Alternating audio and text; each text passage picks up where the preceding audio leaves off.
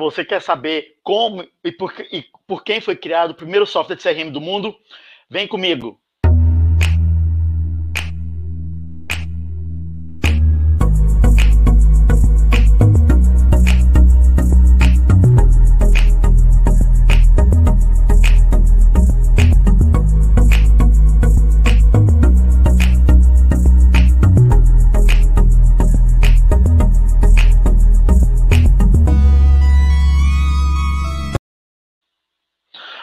Olá, eu sou o Everton Anunciação, consultor e escritor em CRM Experiência do Cliente.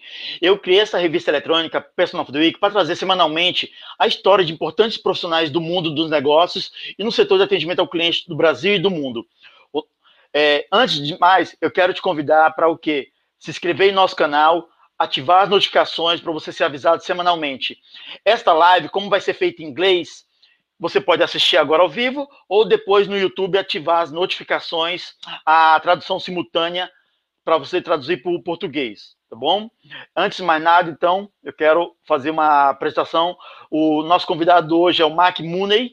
É, ele, uh, let me bring, he, uh, Mark Mooney, uh, in January 2015, was recognized in the Forbes article as one of the 25 professional network experts to watch in 2015. He is best known as the co-founder and co-inventor of ACT, the software contact manager that created the category and the CRM global industry in 1987. He is from Chicago. He lives in Fort Worth, Texas. Muhney studied finance in, at University of Illinois. He started his career as a salesman with IBM during the mainframe areas. Uh, he's also a writer. I bring his book, uh, what, uh, Who is in Your Orbit? I invite you to read this book. You can find this on Amazon. Uh, Mike, welcome. Thank you, Heverton. Thank you, everyone, for attending. And I apologize in advance for unfortunately not speaking Portuguese. Otherwise, I would. No, no problem. First of all, I, uh, I was uh, apologize myself because I, I wrote many books about CRM, but I, I, I didn't put you uh, your article, your participation in my book. For probably in the next one, I will, I have a pleasure to bring you acknowledgement for Brazilian or, or the worldwide culture. Okay. Okay. All right. Okay. Let uh, let's start. Uh, Mike, you were born 32nd after midnight on January 1st of 1951. You were the first baby in the United States in Chicago that year.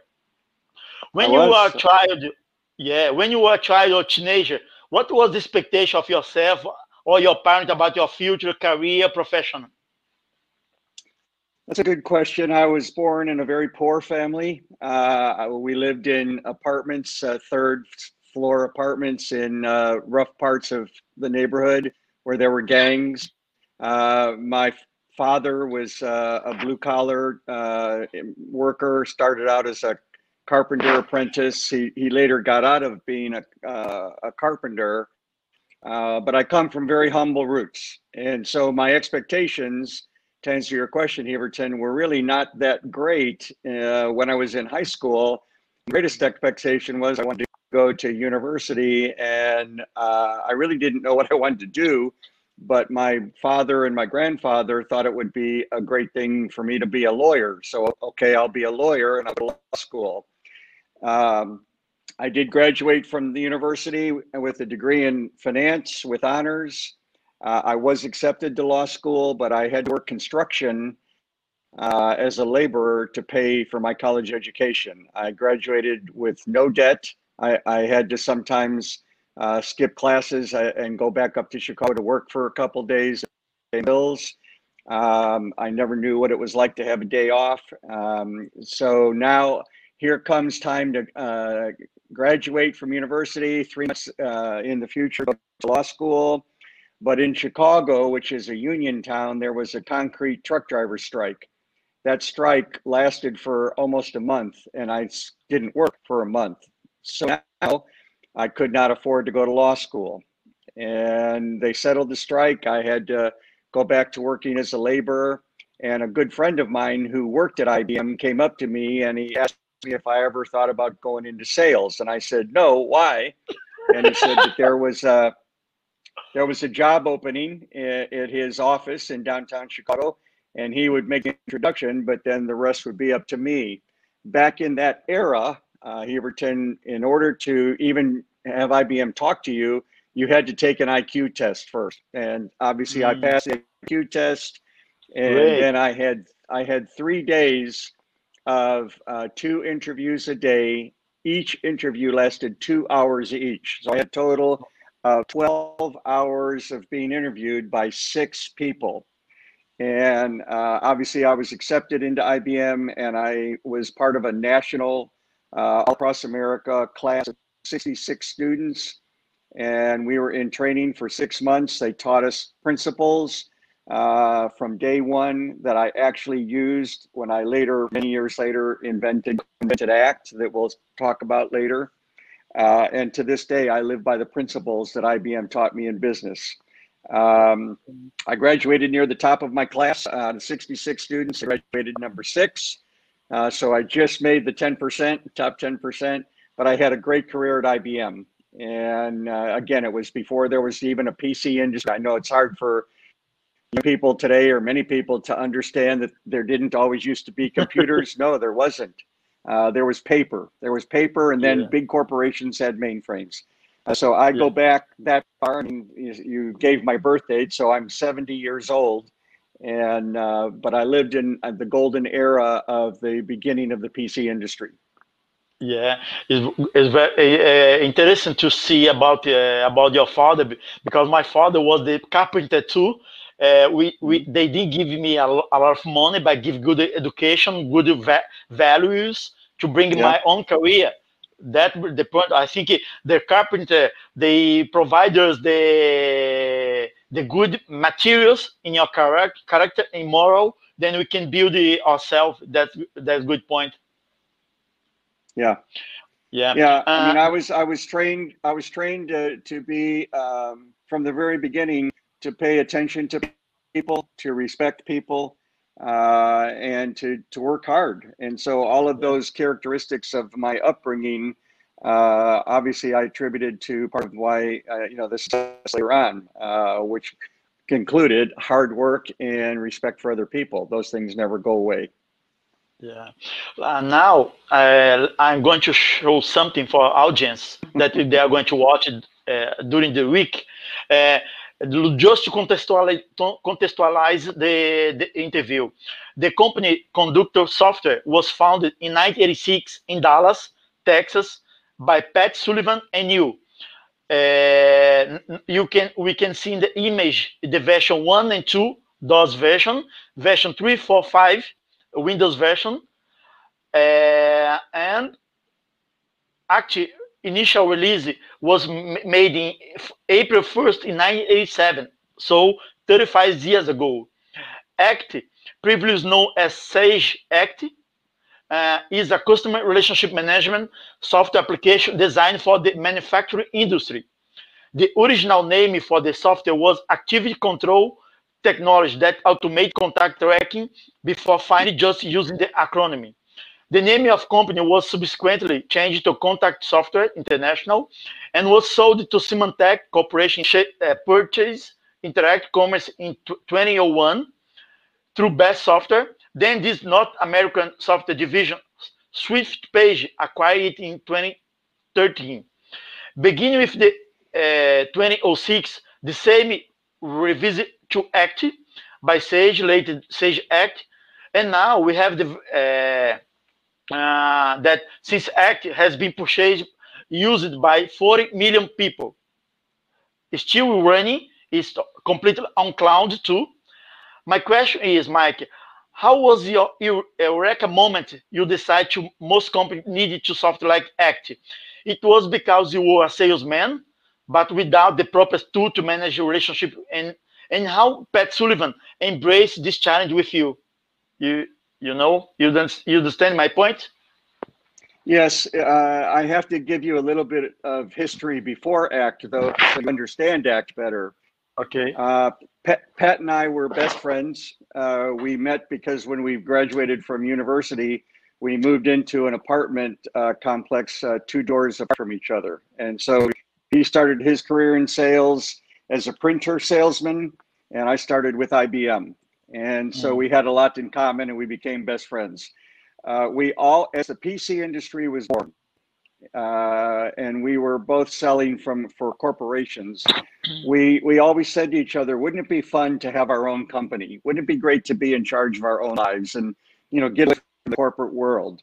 And so uh, the day came where uh, Pat worked at a computer store. Many people don't know this, but back in that era, there were computer stores like Computerland. I don't know what what there was in Brazil, of course, but in America, Computerland, Businessland, Entree, MicroAge, uh, to name a few, where uh, CompuShop, where people had to go to a store to buy PCs and and the software and let's say modems or all, all the accessories. Pat worked at a store like that and people would come into the store and say, "I want to. I'm a, I'm a manager at Texas Instruments, and I need to buy 25 uh, of these things called computers, and I need to buy some software and some modem, a few printers." Well, you had to you had to configure that list of items. You had to con, uh, you know uh, and, and, put it together and give a quote. So Pat uh, learned Lotus Symphony and created a product called Quote Pro and I and it was with that product that people started using in the store and other stores because it saved him time and it printed out a a uh, a quote that the um, and and the salesperson said we'll stand by this quote for 30 days whatever those prospects would go to a competitive store and say well i need to buy 25 computers etc uh, how much is it going to cost? Oh, I don't know, maybe sixty thousand dollars.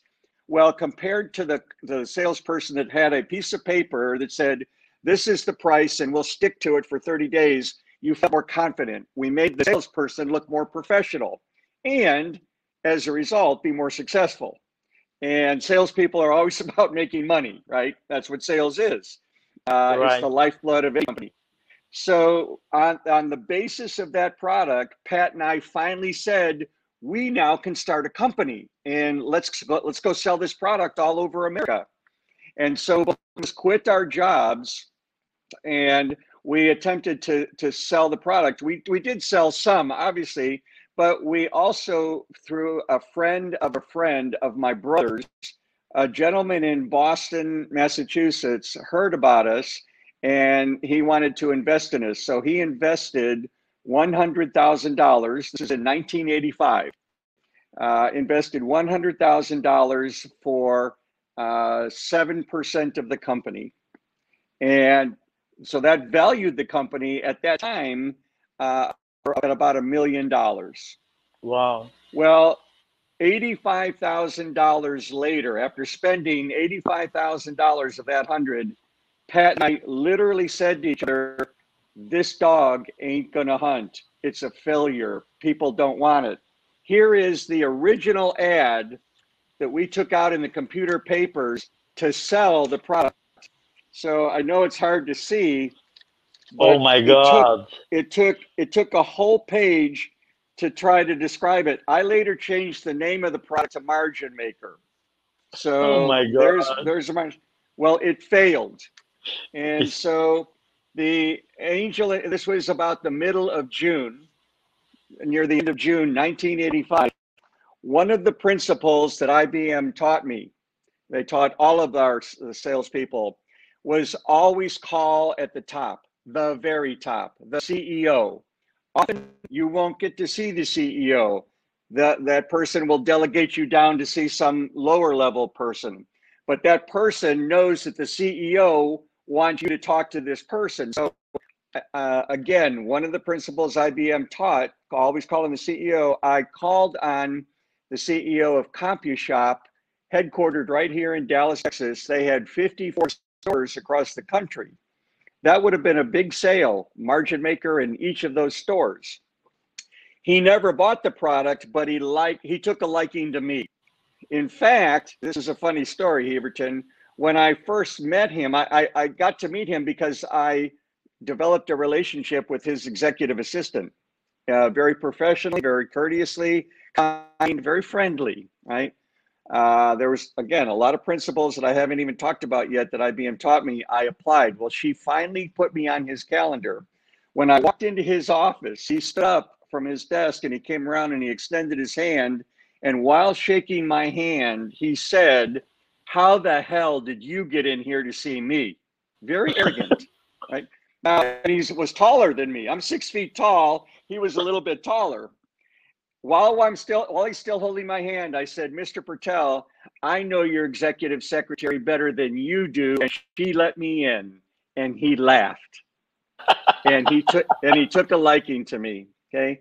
But but we create we connected useful use. We just and we said we knew what that meant. It had to be real. It had to be helpful. It couldn't be just a lot of stuff hoping that people would use it. It had to be valuable to, and then we said, number two, it's got to be something that we ourselves would want to use. Okay, well, that kind of helped us. And sitting right on the table next to us, Heverton, were our paper calendar books, uh, daytimer. I don't know what they call them in Brazil, but yeah, daytimer. Daytime okay, file, calendar. Yeah, file, yeah. a daily, uh, yeah. Um, and so as we're looking at that, we said, you know what? As good as those are for organizing, they organize activities. And all of those activities are really about and for and with people. So rather than have a focus on activities, why don't we take that kind of organization and, and devote it to uh, a better relationship view? So it's about the relationship that has a lot of activities rather than activities that for were for a lot of people. And four hours later, this is the original napkin. This is what we came up oh, with, my. what we were scribbling at that uh, breakfast. And, and by the time we left at noon on July 4th, 1986, uh, we knew we were onto something. We were so excited, and I codenamed it Yes, which stood for, because IBM, IBM is all about acronyms, right? It's uh, the code name was Yes, and it stood for yes, everybody sells. I don't care if you're a doctor, a lawyer, a preacher, a shoe sales, it doesn't matter what you do, everybody sells. And I would talk to like accountants and lawyers, and they would say, I'm not a salesperson. Um, you know, I, I have salespeople in my company, but I, I'm not a salesperson. And I would say, let me ask you a question. Do you have competition? Well, yeah, there's another architect firm down the street or another law firm, and you know, well, uh, that means that I have choices. That means I get to pick, and whoever sells to be better, I'm going to choose. So, yes, you are a salesperson, whether you like or not. So, our concept was never simply just for salespeople. It was the broad picture of everybody was a salesperson. Everybody. Oh. Okay. We it then, very, oh, sorry. Yeah. So go ahead. Here's the rest of the story so we then we we ha- we wanted to now design this product as much as we could and this is again all on paper in that era before the angel investor came down so that we could tell him we came up with another idea after we were going to have to tell him that his investment failed on margin maker okay? So here so that was the original napkin and here i taped together four pieces of graph paper, and here is the decision tree. Oh my that God. Was the, that was the site plan. Okay. Great. Now that we now that we had the site plan, we started to design every screen, everything had its own design. I know you can't see it here, but this is the architecture of the product. Oh and my then, God. Then we had to design the main screens of the product. So these were the designs, right? You see the code name. Uh, yeah. Where's the code name? Yeah. Um, and so we took, so we continued the process. So then the uh, angel investor, his name was also John, John McNair out of Boston. John McNair came down and we picked him up at the airport. We took him to lunch. And after we were done eating, we said, John, we have some bad news, but we have some good news. Well, what's the bad news? We said, Margin Maker is dead. And we told them why. And he was a very calm guy, for, thankfully. And he said, Well, what's the good news? And we said, Well, we came up with another idea and we wanted to share it with you. And, and we showed him all this stuff and we answered his questions. And this is what he said when we were all done. And we, we were, you know, we didn't know he could say, uh, I, am done. I, I'm upset with you guys. You wasted my money. Yes, give me my $15,000 left that you have back in the bank. That's not what he said. This is what he said. You know what?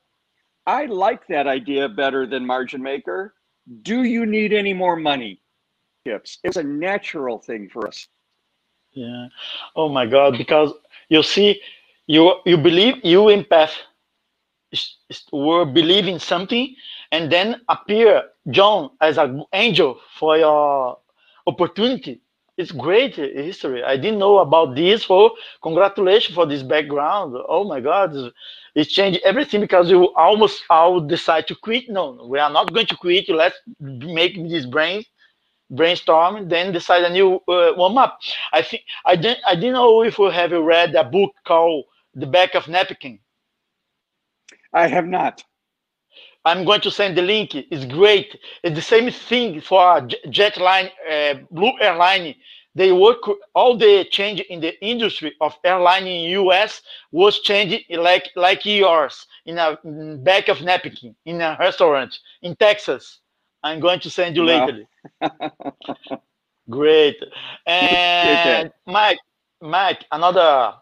Uh, we had history of the uh, direct marketing happening in, the uh, in, century 16 but aaron Mont uh, montgomery ward he was considered one of the father of direct marketing 80, 1872 and then uh, let me bring another uh, we have uh, and kate Kestnbaum were pioneer in database marketing using technology. And then after that, we have uh, Pepper and Martha create the concept of one-to-one. And last year, uh, sorry, in the February, I interviewed uh, Mary Alexander from California, who created the concept of customer success in Vantive CRM company. In your opinion, after all those inventions for business world, do you think what more is missing to create a perfect relationship between company and customer? Which start direct marketing, database marketing, CRM, one-to-one, customer success. What is missing? You know what's missing? Uh, again, I'm an older guy, Heverton, so mm. you know some people may not agree with me. We have lost touch with people. We have we've created digital relationships. We have uh, um, allowed, because of the ease that technology has provided us, to still understand the baseline importance and value of authenticity, a real relationship uh, that's that's based on more than just making a sale. Here's one of the principles that I'd be talking sales school that you know I said there were many uh, that I that created what was in my mind obviously and uh, that contributed toward the creation of ACT in the CRM industry. So in sales school one day the instructor said to us, "So when you when you contact somebody, what is your goal?" Well, we thought, well, we're smart IBM sales trainees. Our goal is to convert them from being a prospect to a customer. We thought, well, that's you know that's the right answer. And and after everyone kind of said the same thing the instructor said you are all wrong. You are missing the boat. You will never achieve the the, the uh, height of sales that you all have the potential to achieve. When you call on somebody especially that first time and today he returned to get to kind of answer your question there are many different ways you can attempt to contact somebody right back then was the phone and there was knocking on the door, a cold call. Uh, yes, you could write a letter, you could do those kinds of things, but they were they were uh, simpler than today's complicated avenues of trying to reach somebody. But it doesn't matter. What is the principle upon which you're attempting to contact somebody? And here's the principle that I believe in, and I, you know, I, I have the Successive Act and 40 yeah. million users to prove it. Yeah. Uh, and I say that very humbly, by the way. They said you you do not want at first meeting where informed trying to get them to become a customer because they're just going to hold you back. You need to approach them as if you wanted to become friends with them. You saw them as a friend. Now, keep they, this is they said. Now, keep in mind, we know that the person's not thinking of you as a friend. That's not the point. The point is you need to treat them as if you wanted to establish a friendship with them. Because yeah. think of your own personal lives, right? My personal life. When I meet people at a social event having nothing to do with business, and, I meet somebody and it, we kind of we hit it off. There's a real connection. There's a pleasure in talking to them. I treat them differently. I, I act differently. I'm more relaxed. I'm more authentic. I'm more genuine. I'm more interested in them. That continues to bind together two people that have the potential to create anything. Like I said, Pat and I met simply because we moved two doors apart from each other and we became friends. And look what two friends accomplished. We created a global industry out of desperation. You have no idea how far relationships can take you. And here's a principle that I apply and often include in my, uh, my public speaking.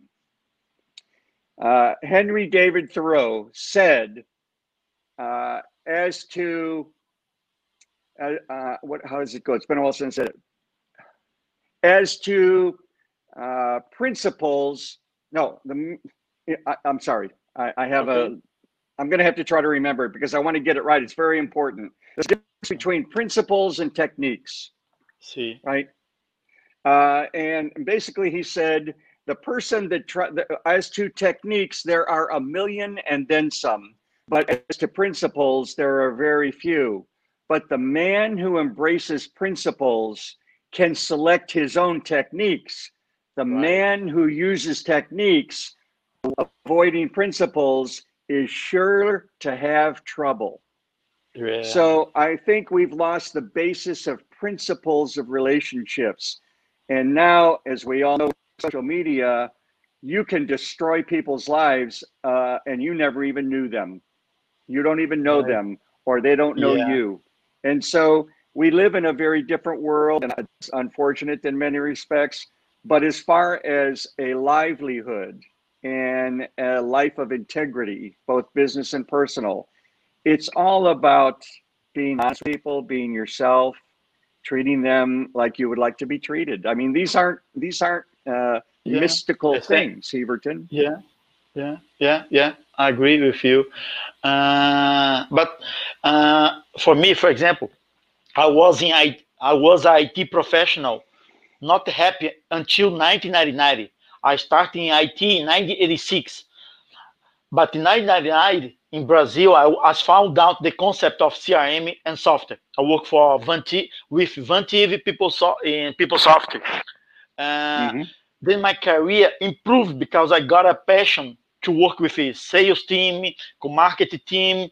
Uh, then I decided to continue my career, not so boring that I was because just develop a system. And what happened is that is, is your fault. Now in LinkedIn, we have almost 80, 80 million professional working with CRM, with industry that you create, you create. 80 million. So you you are responsible for that, okay? 80 million people, professional around the world in LinkedIn, just LinkedIn, working with CRM. And then we have uh, uh, the last version of the Magic Quadrant of uh, Gartner CRM that we have an industry of 43.7 billion dollars around the world, estimate 47 billion in next in the, that year. So you put this value in the marketing, you you create 80 million. It because it's the main concept, but of, for sure, if we put together CRM, customer success, and customer experience, is almost triple this number of professional in LinkedIn. So, could you imagine your invention could change the world of the business? No, you you cannot, and I won't pretend to say that we did. We did know that there were a lot of people that would be uh, would find it useful. So we did think that there was a big market, but what we weren't so far seen uh, or visionary that we knew that it was going to change the world and create a multi-billion-dollar industry. Um, I just thought of something uh, to, to go back to answer your question a little bit further on the on the okay. value of principles. Remember, I told you that IBM taught us treat people like a friend, right? Yeah. So this hat when I was working for IBM still, uh, long before ACT. Here, here's what happened one day. So I, I, it was a Friday afternoon. I was in my territory going home. Uh, I was driving by a big building, a huge corporate building, and I thought, well, maybe they need a mainframe computer. I I was, after all, a cold calling salesperson for IBM. I, I went in. I, I uh, respectfully talked with the executive assistant to the CEO. Remember, they said always call at the top. She asked for my business card, and uh, the CEO came out. I introduced myself. Hi, Mr. Smith. My name is your IBM salesperson. You know, uh, the, the key word was your. Like, I'm yeah. here to help you. I'm here to serve you. Uh, I'm here to make you more successful. Whatever. I'm your IBM salesman. And, and I started to talk to him, and he said, Mike, he looked at his watch. He said, Mike, I would love to hear what IBM is doing in industry, but I'm leaving tonight with my family for a skiing trip in Colorado for two weeks. Feel free to contact me when I get back. Well, that was an invitation, right? When I so when I walked back out to my car in my day timer, my paper activity book, three weeks later, I wrote down to two things. I wrote down the name of his executive assistant and I wrote down, ask him how his skiing vacation went. That doesn't seem very, you know, difficult, right? In fact, to me, it was quite natural. That's, I, I wanted to know when I called, I was going to get her on the phone. I didn't want to say, hi, this is Mike Muhney from IBM. I wanted to say, hi, Joanne, this is Mike Muhney from IBM. How are you? Anyway, so I wanted her name and then ask him the question. So I did call three weeks later. He finally got on the phone. Hi, Mr. Smith. This is Mike Muhney from IBM. Oh, hi, Mike. How are you? Well, I'm fine, Mr. Smith. Mr. Smith, how was your skiing vacation? Oh, there was great. a few. There was a few seconds of silence. I mean, I'm telling this story. What 40 years later, right? Uh, that's the impression it had on me that led to inventing CRM, inventing ACT. There was a moment of silence, and then he said, "You know, you're probably a pretty smart guy working for IBM. You you can safely assume that your competitors have called on me since I've gotten back. In fact, Mike, you're the last guy to contact me since I've gotten back. Now I'm on the phone. I don't see his body, right? And I'm thinking to myself, oh no, I lost the opportunity. They beat me to the punch. But this is what he then said. But do you know, even though you're the last one to contact me, you're the only one that asked me how my skiing vacation went what that tells me is that you are a professional. You paid attention to me. I was important enough for you to write down and remember because it's important that I get what I want is you know for my company. And you're the kind of person that I like to do business with. So yes, let's have that meeting. And the end of the story is this, Heverton. I did end up selling him an IBM solution. That is not the moral of the story. The moral of the story is this I didn't know that there were 12 other competitors he had talked to. 12, right? I didn't right. know what his criteria was to select any of us. I didn't know any of this. What I did know was something personal about him because I took that. I want to be a friend. I want to appear to take a friendship approach and a, friendly approach with him. And in his mind, that's what made the difference. As a result of that experience, let me say at this point, this is going to sound kind of ironic. I don't believe in CRM. I don't believe in CRM. Why don't I believe in CRM? How to balance this? Okay, not just uh, regard CRM as you said. I agree with you about how to take how to bring a good foundation for long term. Don't matter if the customer is a system that we share, right? Uh, there's obviously much more to this, but what I'm saying is if you engage the customer and they know real time what you're about them and they can contribute, you're wrong, or I need this, whatever, then you can quickly fix any problem. You can promote, you can get further along and lock in that customer better when they're engaged with you. They have a vested interest. CRM systems, for the most part, don't do that. There's a lot of problems with CRM systems. First of all, it's internal to my company only. CRM systems don't like to share information out. Okay, I understand it, but that not necessarily is a good thing. The other thing is CRM never truly has complete information. Why? Yeah. And I was a career sales guy, right? I know the game. Salespeople know that their true value is the information that they have. If I tell everybody in my company what I know, then I don't have any value. They can fire me because they know everything that I know. So therefore, in a CRM system, I'm going to put in as much information as I need to to keep management off my back. Well, that means that CRM is as good of an intention as it has, doesn't necessarily ever achieve what it was designed to help. So the, the, we go back to the attitude of the relationships, the way people treat each other inside my company uh, that will determine the higher value of a CRM system, most of which fail, as we all know. Gartner, almost on an annual basis, says 50% of CRM systems fail. 50% fail on multi million dollar investments? How could that happen? It happens because of poor or no relationships. That's why I, am talking about reputation and relationships, yeah. attitudes. I completely agree with you, and it brings my the next question because, uh, as I told you, I when I, I interview Mario Alexander from Vantive Software, who uh, when he created the concept in Vantive Software, he said, "I just bring as my female intuition. I'm going to ask my the customer, you are satisfied with my product? You are satisfied with my software?" Because if you're not satisfied why you don't we are going to pay? So with that mind that in mind i bring this two lady for you. You are professional speaker focusing element of real relationship essential to sales and success and versus illusion of relationship.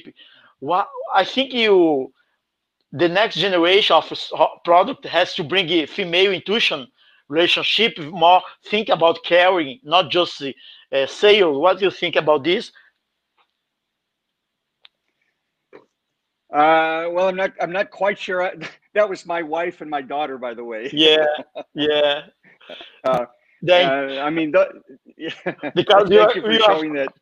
Yeah, how to bring female intuition for the software industry? Or because you see, we always say sales, sales. Then a, a, a Mary Alexander asked, they are satisfied with my product? You know, well, you know, we need more female intuition for the software or industry.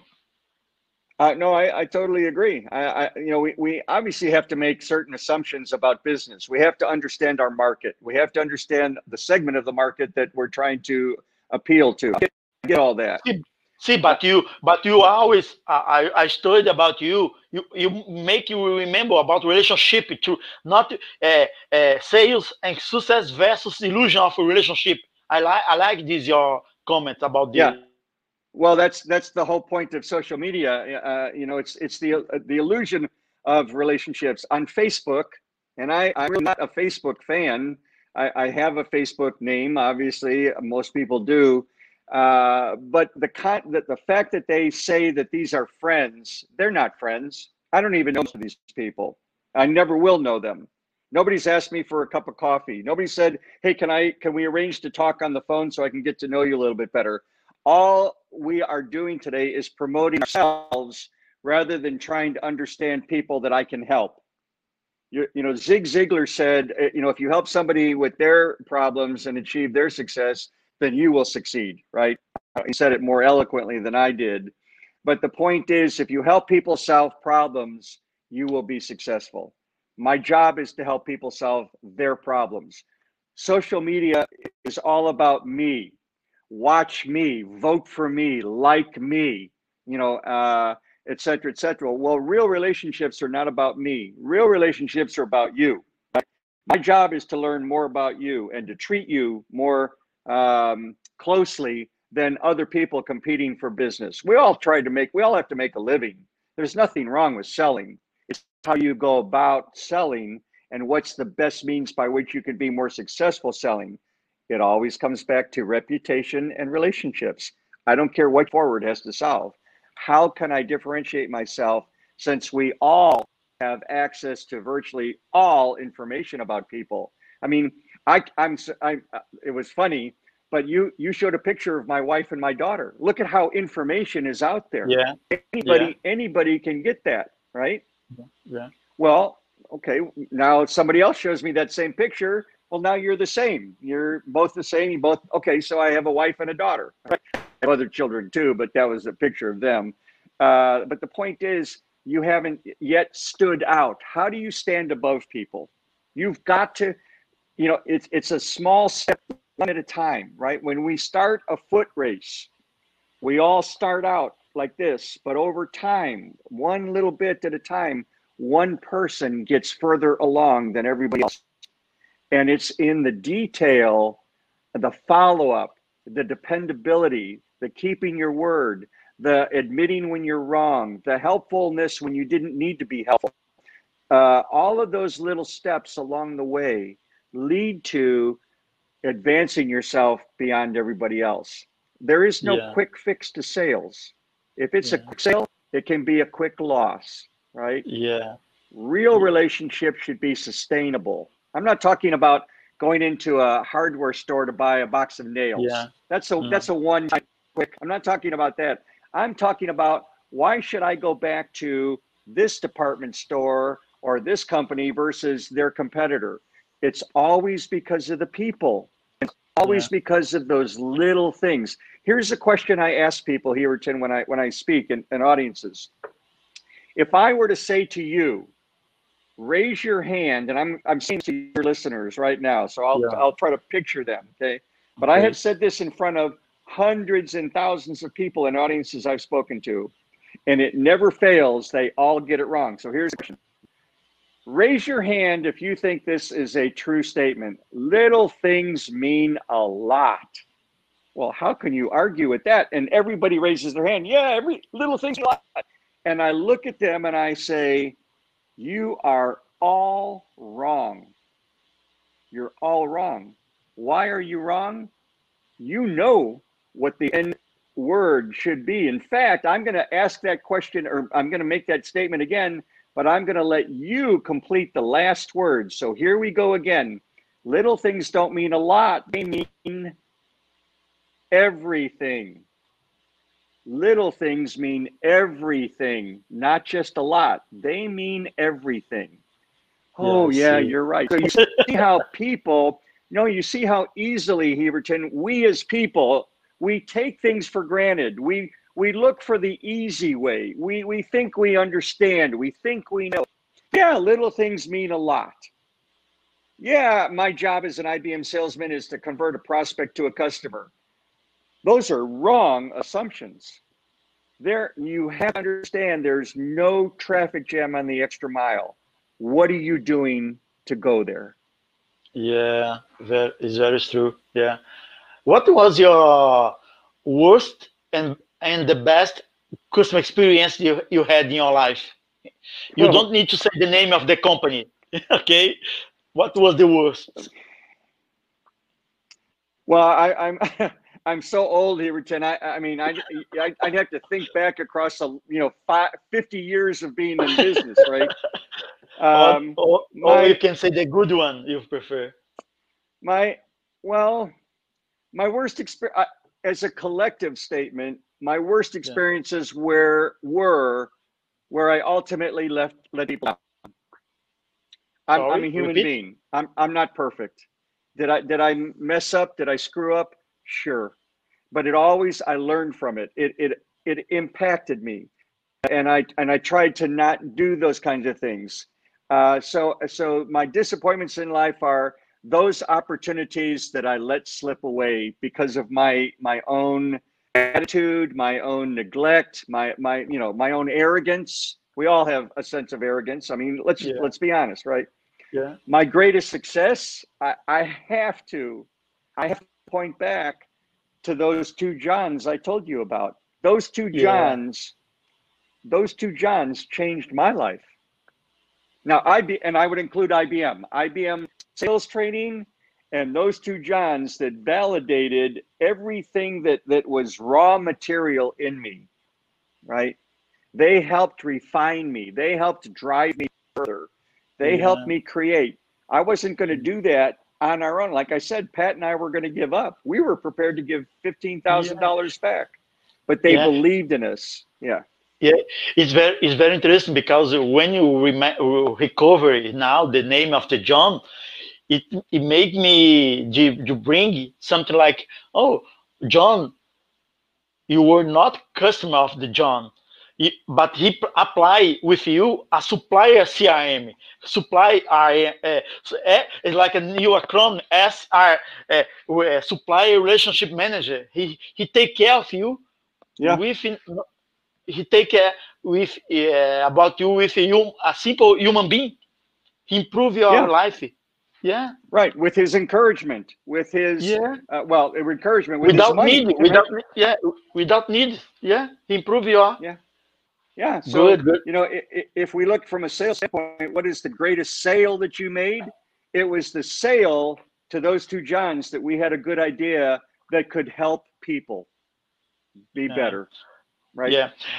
Yeah, and now uh, uh, just to start the uh, the end of the uh, interview, talk about uh, about this uh, start program that you help business understand the to achieve not only ex excellent, but a relationship and reputation.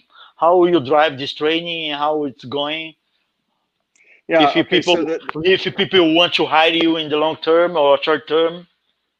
Yeah, so the STAR program is a is a four step program. Each letter S period, T period, A period, R period, star. You know, and, and again, it's like who doesn't want to be a star? Who doesn't want to have the star light down shining on them? I want to help people see the light and be exposed to it against a backdrop that is now blacked out, right? So standing alone.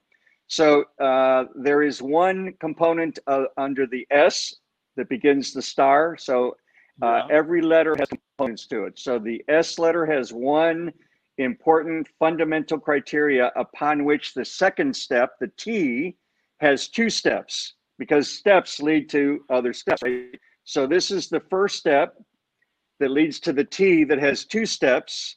And now the combination of the S and the T lead to the A of star, S-T-A. Yeah. And A has three more steps. And those six steps now lead to the R, which has four steps. So it's a stair step process of, of walking the path toward becoming a star. And the end result of achievement of those four elements of the R lead back to a further reinforcement of the S, but now at a much higher level. So it's oh, it's component stair step based uh, to as a general answer to your question. Yeah, if people want to hire you, if people some uh, people would like to hire you, just add uh, uh visit your website, right? Yes. Great. Uh, now, last question for you, Mike. Uh, if God decide to hire you for a new challenger or mission, what mission would like to receive from God? oh man, I I wish I could go back in time and and have and have the the value of the the youthfulness that you know sometimes it takes. Although at any age you can be creative. I get that, but uh, I wish I had more time, and I wish I had more time to spend with more people uh, as life progresses. So my mission would be God, let me live a whole lot longer so that I can enjoy people that I've taken a lifetime to uh, establish really quality relationships with. I know that sounds yeah. funny, but I'm obviously a relationship guy. The only thing that matters at the end of the day, and, and obviously as you get older and I'm I'm there, is your family. Yeah. I mean, yeah. family is everything.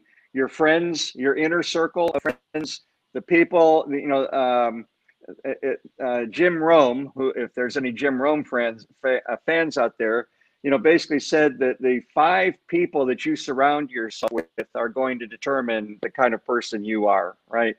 And so I, I always seek to maintain the quality of relationships I have with family and true friends, real, proven friends, but I also try to continue to expand that. And, and that's just a, an ongoing delight that I uh, I have, but I don't have as much time left to do that.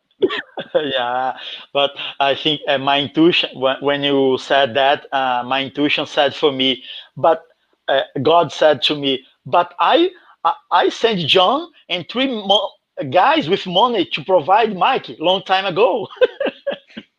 yeah, so you know, it's like Steve Jobs said. I, I really, at the end of the day, Heverton, uh, I do think that everybody, I think more people have ability inside of them that they don't yet realize.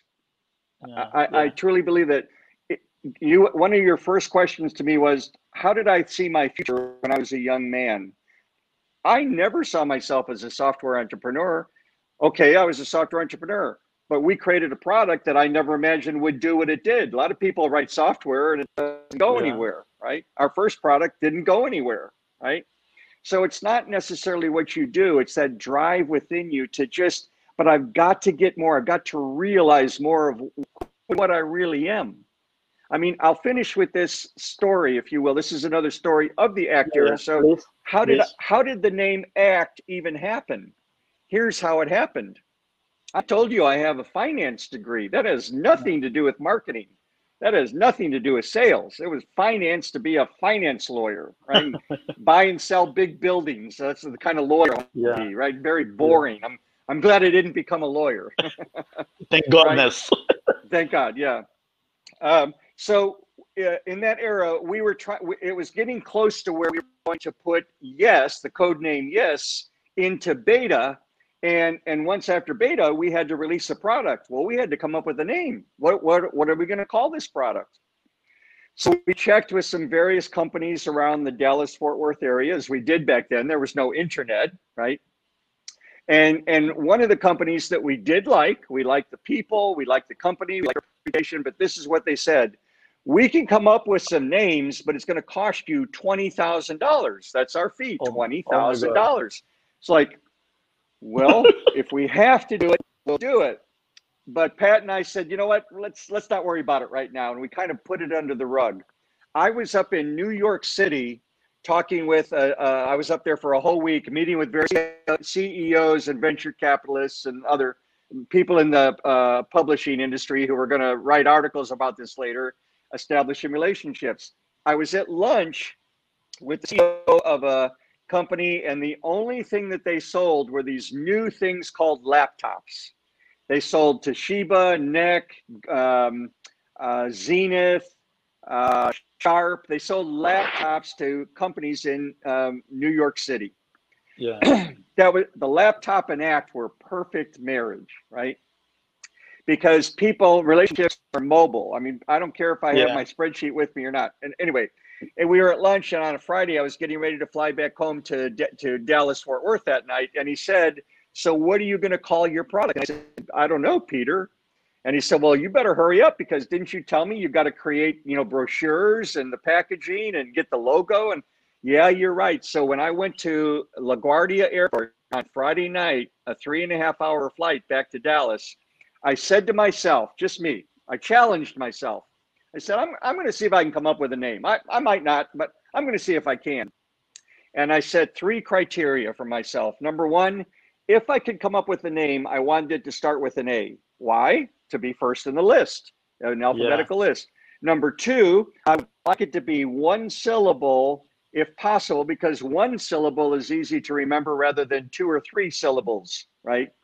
I mean, Salesforce is three syllables. Yeah. I mean, if, if I could think of one syllable people can remember better. And number three, and I was just as serious about this one. If possible, I wanted it to be playful. I wanted to have a sense of fun. Yeah. Right? Yeah. Okay. All right. So that's my criteria. So now then I went to, all right, where in yes, if I showed you that site plan, that decision tree, where do I spend most of my time in yes? Well, one of the Yeah. menu items was the word action. And if I selected alright. that action, that's where I could write a letter, make a whatever phone call. Well, there's my A. Okay, I've got I've got the letter A. Now, what words begin with the letter B that I can add that B to the letter A that'll make a word? I couldn't come up with any B word. Yeah. All right, let's go to C's. Is there a word that begins with C that I can add to the A to create a word, an acronym? Okay, so make a long story short, he said, "Well, what is the activity, the action menu help me to do?" And I ultimately said, "It helps me to control my activities, my relationships." Oh, and I saw the A control CT. So there was ACT activity control, right?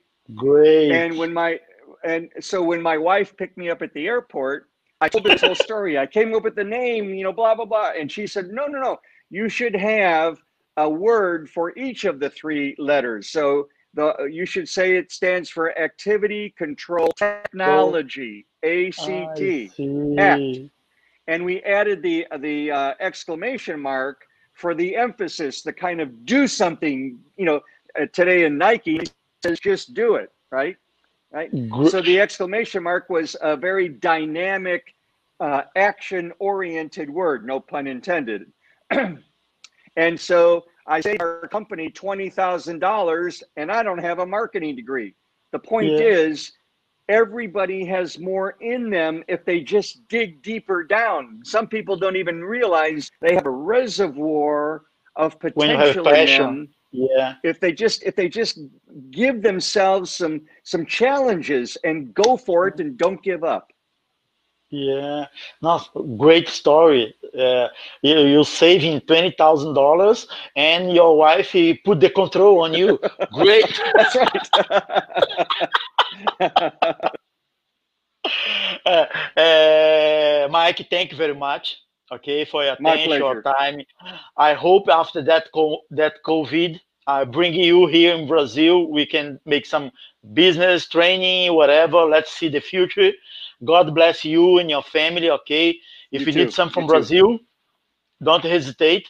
And I invite everybody for next week. We are going to talk with Guilherme Rodrigues, a Brazilian guy who is responsible for the first uh, develop the first uh, digital uh, wallet for the the biggest bank in Dubai, in Emirate. Uh, Emirate is a Brazilian who created the story there. And thank you very much. And I hope you you see you next week. Okay. Thank you, Mike.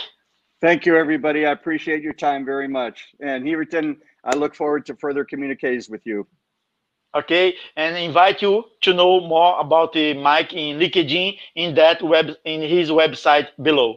Thank you. Bye. Bye bye